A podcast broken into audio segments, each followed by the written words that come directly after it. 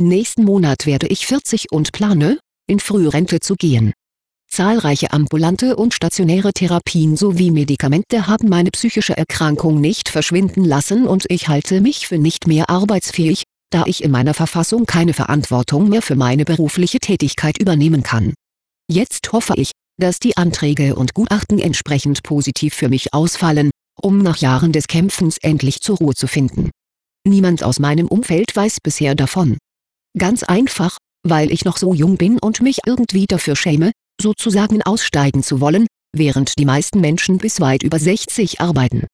Sie hörten die Beichthaus.com Beichte Nummer 41131